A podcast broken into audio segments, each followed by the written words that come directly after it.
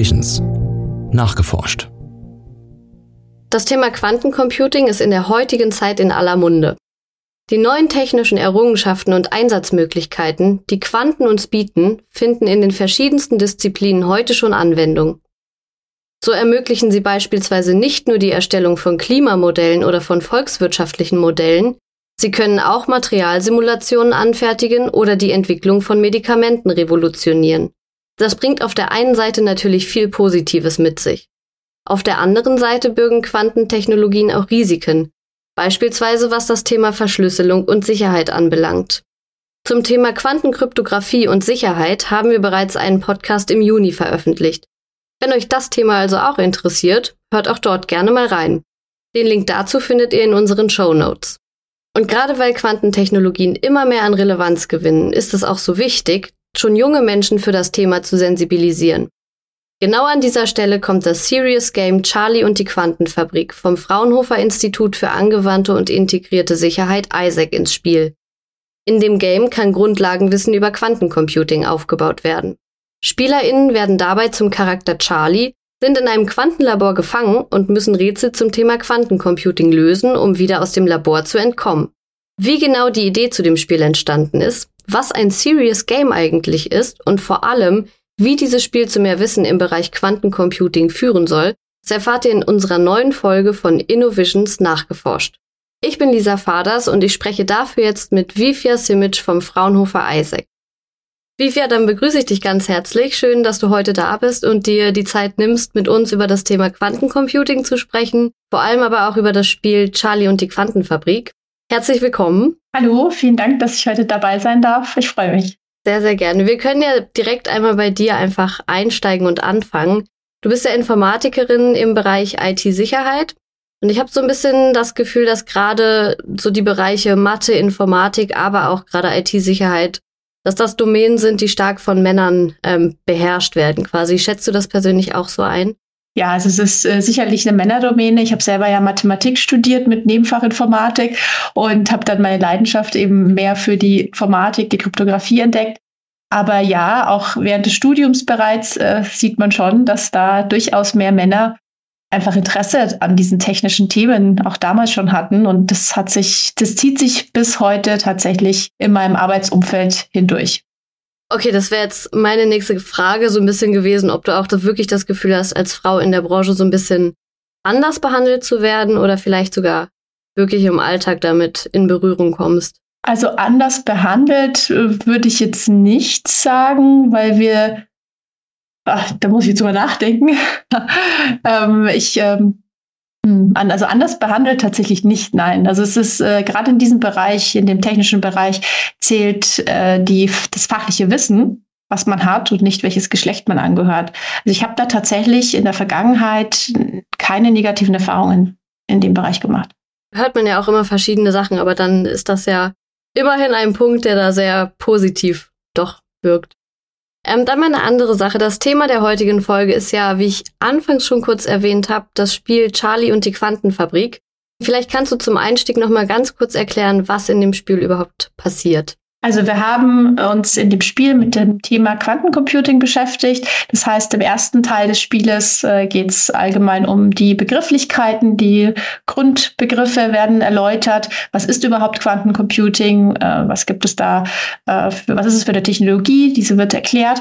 Im zweiten Teil äh, geht es dann so ein bisschen um die ähm, ja, Verschlüsselungstechniken, um die IT-Sicherheit und das beides verbinden wir dann in dem ja, Spiel Charlie und die Quantenfabrik. Vielleicht noch eine kleine Side-Note dann zum Spiel, auch wenn man nochmal den Hintergrund betrachtet, dass Frauen in Wind ja doch relativ unterrepräsentiert heute noch sind. Die Hauptperson oder die Spielfigur ist ja eine junge Frau dort, nämlich Charlie. Ist das ein Zufall? Hm, also ich würde nicht sagen, dass es eine junge Frau ist. Wir haben Charlie bewusst so gewählt. Äh, Charlie ist ja auch ein Frauen- und ein äh, Jungenname, dass es einfach ähm, erstmal neutral ist. Und das ist tatsächlich bewusst so gewählt, damit jeder Spieler, jeder Spielende tatsächlich da auch selber sich sein eigenes Bild von Charlie machen kann. Also dass jeder so ein bisschen sich damit selber identifizieren kann auch. Genau, richtig. Egal jetzt ob äh, Mann oder Frau, divers, also ist alles mit dabei. Und Charlie gibt es als äh, Figur tatsächlich auch her. Ich würde dann gern so ein bisschen nochmal auf den Hintergrund zu sprechen kommen, was ja auch nicht gerade ein unkompliziertes Thema ist, nämlich Quanten, wie du ja auch schon erwähnt hattest. Und auch im Spiel dreht sich ja alles um die Thematik Quantencomputing. Vielleicht deswegen einfach ganz banal einmal, warum gerade dieses Thema? Warum ist das so relevant heutzutage? Ja, also es passiert momentan sehr viel.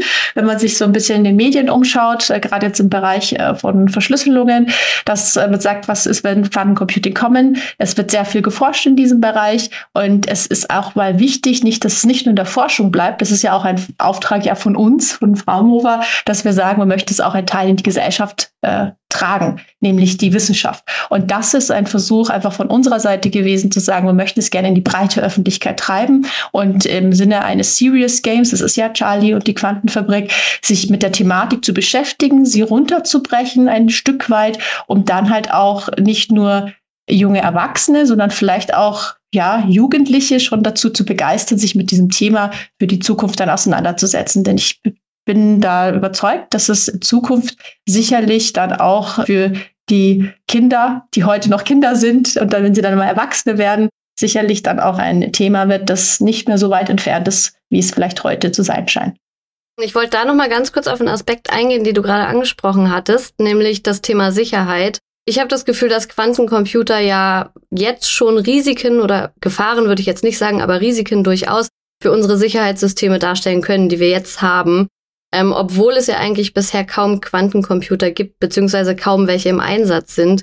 Deswegen die Frage, wie das überhaupt möglich ist. Also wie können Quantencomputer da jetzt schon so ein Risiko darstellen? In der Theorie ist die äh, Forschung schon bereits recht weit. Die, in der Umsetzung ist es ja jetzt noch ein bisschen ja hinterher, sage ich jetzt mal.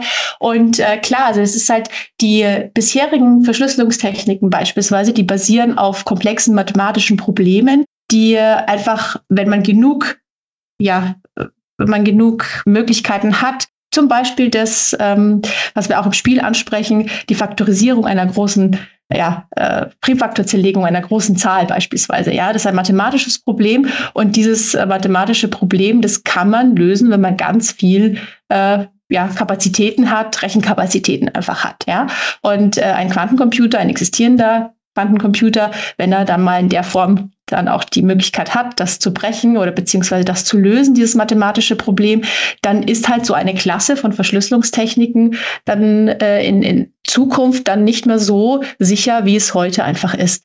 Und ähm, ja, in, in, die, in dieser Richtung muss man sich halt einfach andere Möglichkeiten, neuere Technologien überlegen, wie man halt dann beispielsweise Verschlüsselungsverfahren äh, oder Verschlüsselungsalgorithmen dann implementiert in Zukunft. Ich habe in dem Zuge auch schon mal was von diesem Store Now, Decrypt Later Prinzip gehört. Kann man das damit reinfassen? Und wenn ja, was, was hat es mit diesem Prinzip auf sich?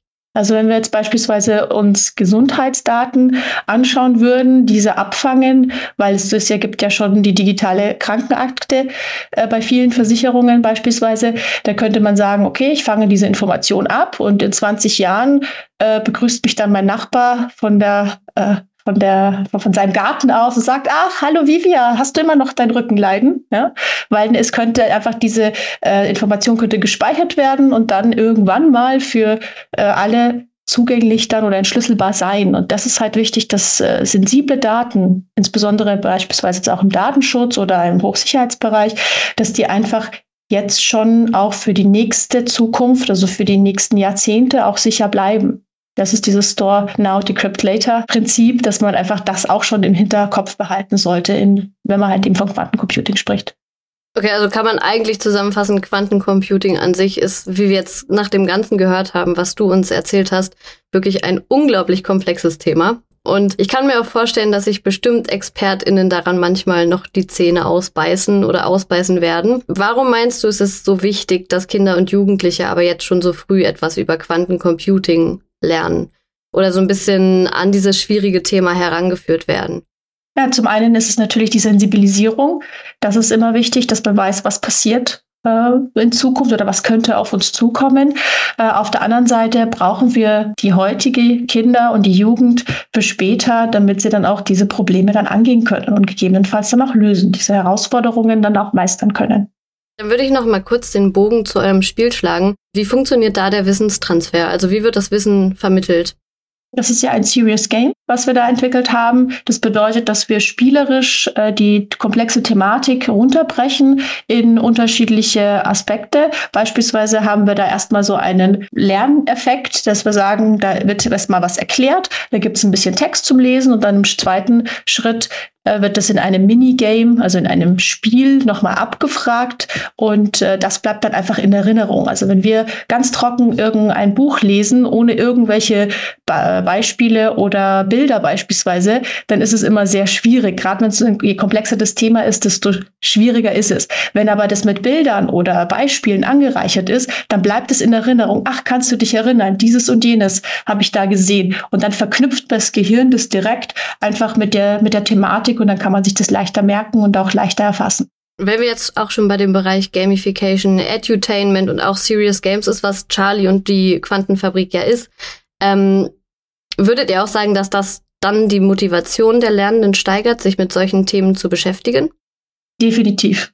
Definitiv. Das ist auch ein Punkt, wieso wir uns dann gerade für das Quantencomputing-Thema für ein Serious Game entschieden haben, um äh, ja die Motivation bei allen äh, tatsächlich, also bei der gesamten Bevölkerungsgruppe, querbeet von Kind bis Erwachsene, äh, dann tatsächlich dann auch, ja, die wollten wir damit steigern. Ja. Generell ist ja beim Thema Gaming der Suchtfaktor immer relativ entscheidend, beziehungsweise darf man den ja auch nicht außer Acht lassen. Wie ist es mit dem Suchtfaktor bei so einem Serious Game? Gibt es den da im gleichen Maße wie bei Unterhaltungsspielen oder ist das anders? Oder kann man da anders vorbeugen vielleicht? Also es handelt sich hier um vielleicht ein 20-minütiges Spiel, das keine Fortsetzung hat, äh, wo man keine Assets kaufen muss oder ähnliches, was bei solchen Online-Gaming-Plattformen durchaus der Fall ist, dass man dann erst weitermachen kann, wenn man ein bestimmtes Ziel erreicht hat, beziehungsweise bestimmte Assets dann sich äh, erspielt hat. oder eben man nimmt die Kreditkarte in die Hand und kauft das dann, ja, damit man diese Levels dann ein bisschen überspringt und weiterkommt. Das haben wir nicht. Also wir sind da vom Spiel es ist mehr so ein Teaser. Es ist ein Teaser für das Thema. Also nicht für das Spiel an sich, sondern äh, für das Thema. Ähm, ich denke, ein ja, Sucht klingt auch wieder sehr, sehr negativ. Ich weiß, worauf du hinaus möchtest. Du möchtest einfach, ähm, ja, diese normale Suchtdefinition mit reinnehmen. Aber wir wollen ja motivieren und ein klein wenig dranbleiben, also ein klein wenig süchtig in Anführungszeichen, nenne ich es jetzt mal positiv, aber äh, behaftet, möchten wir. Aber wir möchten ja, dass das Spiel bis zum Ende durchgespielt wird. Und ich glaube, das ist schon so ein schmaler Grad bei den regulären Spieleentwicklern. Wo hört dann die positive Sucht in Anführungszeichen auf und wo fängt es dann tatsächlich ähm, äh, da an, negativ zu werden. Und das ist eine Gratwanderung, die aber bei unserem Spiel ich nicht sehe, weil es einfach von der, vom Umfang her ganz anders ist als jetzt die regulären Spiele in der Unterhaltungsindustrie. Wie könnt ihr denn trotzdem in dem Zuge, wenn es ja eigentlich um den Wissenstransfer geht und um dieses Lernen zum Thema Quantencomputing, aber das trotzdem halt in so ein Spiel verpackt ist, wie stellt ihr sicher oder könnt ihr überhaupt sicherstellen, dass SpielerInnen sich dann nicht nur auf diesen Unterhaltungsaspekt oder Unterhaltungsteil konzentrieren, sondern wirklich darauf zu lernen? Oder könnt ihr das eigentlich gar nicht sicherstellen? Können wir insbesondere, weil ich, wir von den Games, Minigames ausgehen, die im Spiel verpackt sind. Das heißt, es ist immer so eine Wissensabfrage in Form eines integrierten Spiels im Spiel selber. Ähm, und um diese Wissensfragen oder diese, diese Wissensgames, nenne ich es jetzt mal, tatsächlich auch beantworten zu können, muss man vorher dieses Wissen sich angeeignet haben. Und dieses Wissen im Vorfeld in Form von Texten, Bildern oder äh, Folien, die muss man vorher durchgelesen haben. Das heißt, es muss ein Wissenstransfer stattgefunden haben, sonst kann man nicht weiterkommen im Spiel, weil man diese Games nicht lösen kann. Das heißt, die Grundlage, um dieses Spiel zu spielen oder erfolgreich durch dieses Spiel durchzukommen, ist erstmal das selbstständige Aneignen so ein bisschen von Wissen. Im Rahmen dieses Spiels. Es ist eine Kombination. Also das Spiel besteht daraus, dass man sagt, man hat Wissenselemente, die man sich durchlesen kann, kompakt verpackt und daraufhin, um weitere Levels äh, dann zu öffnen. Also man muss bei uns keine Assets kaufen, sondern man muss das Wissen, was man sich vorher angeeignet hat, äh, anwenden und dann diese Games lösen, damit man Level weiterkommt. Nochmal ganz kurz ganz zurück zum Anfang, bevor so ein Spiel überhaupt irgendwie zugänglich ist für jeder Mann, jeder Frau. Ähm, Wer hatte bei euch die Idee zu diesem Spiel oder generell zu solch einem Spiel? Von wem kam da der Impuls? Muss ich ein bisschen weiter ausholen. Ich bin ja bei Fraunhofer Isaac für das Lernlabor Cybersicherheit verantwortlich, also ein Weiterbildungsprogramm, äh, ein Verbund äh, von, von Konsortien im Fraunhofer Verbund. Ähm, und da ist es so, dass wir uns überlegt haben, im, bei dem, dem Thema Weiterbildung, wie kann man komplexe Themen tatsächlich dann auch ja, runterbrechen, auch nett verpacken, äh, didaktisch auch mal überlegen, was kann man denn da tun, um die Zielgruppe, die wir haben, ja, motivi zu motivieren. Und das ist so äh, die Idee dann in, dem Rahmen entstanden, dass man sagt, wir möchten mal gerne Serious Games ausprobieren. Auf der anderen Seite bin ich auch an der Technischen Universität München angestellt und in der Studienfachberatung der Informatik. Und ähm, da habe ich den Zugang zu Studierenden, die Games Engineering machen und da sehe, was die da tagtäglich entwickeln. Und da habe ich mir dann gedacht, ach, wieso kann ich denn nicht meine beiden Positionen so ein bisschen vereinen und lass uns doch mal da äh, ein, ein Spiel, ähm, ja, ein Serious Game entwickeln im Bereich dieser Ler Lernumgebung äh, bei Fraunhofer. Und äh, wir haben uns dann damals dann auf den, also ich sag wir, weil ich, wir sind zu dritt dann letztendlich in dem Team gewesen, ähm, eine Kollegin von mir und eine studentische Hilfskraft. Und äh, da haben wir dann äh, uns zusammengesetzt und gebrainstormt, was können wir denn da am besten machen? Und diese Studentin, diese studentische Hilfskraft, die hat tatsächlich Games Engineering dann studiert im Bachelor und konnte da uns äh, gut unter äh, ja, die Arme greifen und letztendlich das Spiel umsetzen, Okay, das heißt, ihr hattet eine Idee, lass uns so ein Serious Game entwickeln. Ähm, und dann hattest du in dem Fall ja das Glück, dass du zwei optimale Positionen hattest, ähm, die du dann damit verbinden konntest und auch die Personen im Umfeld hattest, die dir da, die dich da unterstützen konnten. Aber wie kann ich mir das vorstellen? Wie lange dauert das dann wirklich so von der Idee bis hin zur ersten Realisierung vielleicht, ähm, bis dann hin zum endgültigen Spiel, was dann auch veröffentlicht wird? Ja, also die Idee, die hatten wir schon relativ früh, aber die Umsetzung, die hat so ein bisschen, da braucht man natürlich ja immer jemanden, der es für einen macht. Das, wir sind ja keine Spieleentwickler, wir sind wissenschaftliche Mitarbeiter hier bei Fraunhofer und haben jeder oder jede äh, seine Aufgaben zu erledigen.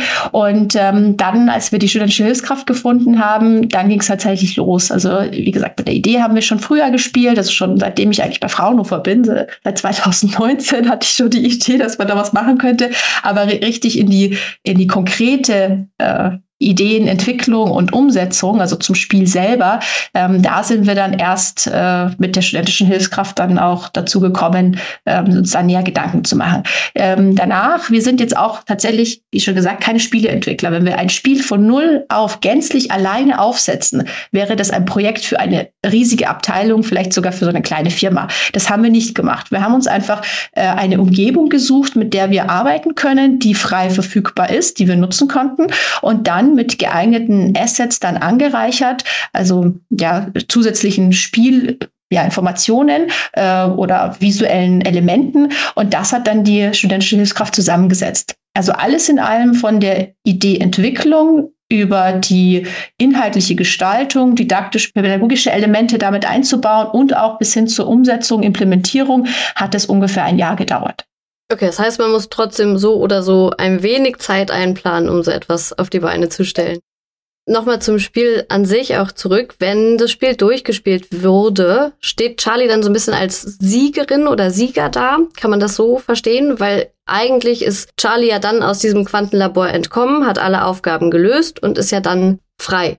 Ja, da würde ich tatsächlich auch so sagen. Ähm, zum einen ist, ist es ja, sie, sie oder er ist ein Sieger oder eine Siegerin in dem Sinne, aber die haben ja nicht gegen das System gespielt, sondern gegen sich selber, weil die Erinnerung ja nicht da war. Und ähm, das ist schon was, dass man dann so mit, mit den, die Erinnerung kam ein Stück weit wieder zurück und äh, mit den Stück weiten Erinnerungen konnte sie oder er dann auch die, ähm, die Aufgaben, die in dem Spiel gestellt werden, lösen. Und natürlich ist dann äh, ja zum Schluss die, dieses Spiel als Escape Room-Spiel dann ja auch äh, ja, gemacht worden oder auch entwickelt worden. Und letztendlich, nachdem die Erinnerung da war, konnte dann jeder wieder seines Weges gehen. Also ein Erfolgserlebnis sollte da schon auch dann für ähm, ja, die Spielfigur auch durchaus da sein.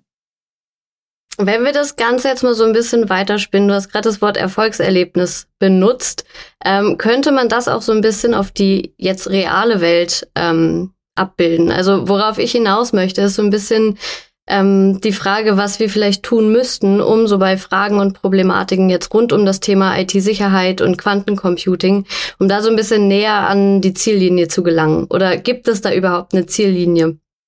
Ja, ich will mal, fangen wir jetzt mal wieder ein bisschen beim Spiel an, bei Charlie, ähm, weil die Spielfigur hat ein Erfolgserlebnis, aber natürlich auch der Spielende in dem Sinne, weil äh, der, die Spielfigur mit dem Spielenden gemeinsam zu diesem äh, Feuerwerkskörper oder Feuerwerk zum Schluss tatsächlich gekommen ist. Und ähm, da geht man, also ich glaube, dass jeder, der dieses Spiel zu Ende gespielt hat, erfolgreich zu Ende gespielt hat, hat so ein leichtes Schmunzeln im Gesicht, ähm, äh, wenn das dann das Feuerwerk losgeht. Und ähm, ich denke, dass das genau ist, was wir erreichen möchten. Wir möchten da die Motivation stärken, sich weiter auch mit diesem Thema zu beschäftigen. Ich hatte eingangs auch mal gesagt, es ist ein Teaser, was wir da haben, um sich mit den Themen, die so komplex scheinen, ähm, doch mal ein bisschen intensiver auseinanderzusetzen. Nämlich dann auch mit der Kryptographie, mit der IT-Sicherheit im Allgemeinen, dass wir tatsächlich da auch mehr Motivation schaffen bei der allgemeinen Bevölkerung, bei Kindern, Jugendlichen, und so weiter, ähm, bei allen Zielgruppen querbeet durch die gesamte Bevölkerungsschicht, äh, dass wir da sagen, macht euch da äh, Gedanken darüber. Es ist gar nicht so schwer, wie es zu sein scheint. Habt ihr dafür auch schon Feedback bekommen für das Spiel generell? Ja, also wir waren äh, mit dem Spiel schon auf äh, in unterschiedlichen äh, Formaten schon mal mit dabei, also von Kinder über Erwachsene und äh, haben da durchaus positives Feedback bekommen, ja. Habt ihr auch so einen kleinen, ähm, so einen kleinen Einblick? Schaffen das Erwachsene eher ein bisschen schneller da durchzukommen oder Kinder und Jugendliche? Ja, also ich denke, dass das vom, von der Thematik her Kinder ist schwierig. Also das ist kein Kinderspiel, muss man sagen. Da braucht man schon jemanden, der als äh, Person, äh, Hilfsperson dabei ist und dann die ja, vielleicht auch mal das Spiel erklärt, weil es einfach teilweise nicht selbst erklärend ist, weil jemand hat vielleicht noch nie so ein Serious Game gespielt oder allgemein in der Game-Kultur nicht unterwegs. Ich denke, dass es so für ähm, junge Erwachsene beziehungsweise Erwachsene etwas einfacher sein sollte, dieses Spiel bis zu Ende zu spielen. Ja. Ich habe auch das Gefühl, muss ich sagen, dass so ein Spiel wirklich eine gute Idee ist, um Kinder und Jugendliche so spielerisch wirklich an doch sehr komplexe Themen heranzuführen. Und ich finde auch, dass es irgendwie eine sehr gelungene Möglichkeit ist, generell Lernenden, egal ob jetzt Jugendliche oder Erwachsene, so in die Welt der Quanten beziehungsweise in die Welt des Quantencomputings wirklich mit hereinzunehmen und denen so ein bisschen da den Blick irgendwie zu eröffnen, dass das vielleicht doch alles gar nicht so abschreckend ist, wie ich es anfangs vielleicht wirken würde oder möchte. Wir haben ja jetzt die ganze Zeit über das Spiel geredet. Wenn sich jetzt jemand entscheidet, das auch spielen zu wollen, wo findet er sie das denn? Ja, sehr gerne. Also da äh, ich möchte auch alle dazu einladen, die hier zuhören, das Spiel auch gerne zu spielen. Das ist auf unserer Fraunhofer Isaac Webseite. Wenn man da direkt auf die Startseite klickt, dann auf das Lernlabor Cybersicherheit geht, da ist es dann direkt drunter verlinkt und es ist ein webbasiertes Spiel. Das heißt, man kann das dann direkt dann äh, auf dem Laptop spielen. Leider nicht auf dem Handy, aber auf dem Laptop. Wird es noch eine Handyversion geben, irgendwann? Zu diesem Spiel nicht, aber äh, vielleicht so ein kleiner Sneak Peek. Wir arbeiten schon an einer neuen Idee, die man dann am Handy spielen kann. Okay, das heißt, es bleibt spannend. Es bleibt spannend, ja. Sehr gut. Okay, ich glaube, das war ein schönes Schlusswort. Wie wir, dann sind wir am Ende der heutigen Folge angelangt. Vielen, vielen Dank für die spannende Unterhaltung und dass du uns ein bisschen mit in die Welt des Quantencomputings und des Spiels genommen hast. Das hat wirklich Spaß gemacht. Und ich habe auch das Gefühl, ich konnte selber noch mal sehr, sehr viel dazulernen. Und ich hoffe, dass ihr noch viele weitere SpielerInnen dazu gewinnt und viele Leute das Spiel spielen werden und damit ihren Horizont erweitern und noch ordentlich was lernen können. Vielen Dank. Vielen Dank auch von meiner Seite und es hat mich sehr gefreut, heute über das Spiel sprechen zu dürfen.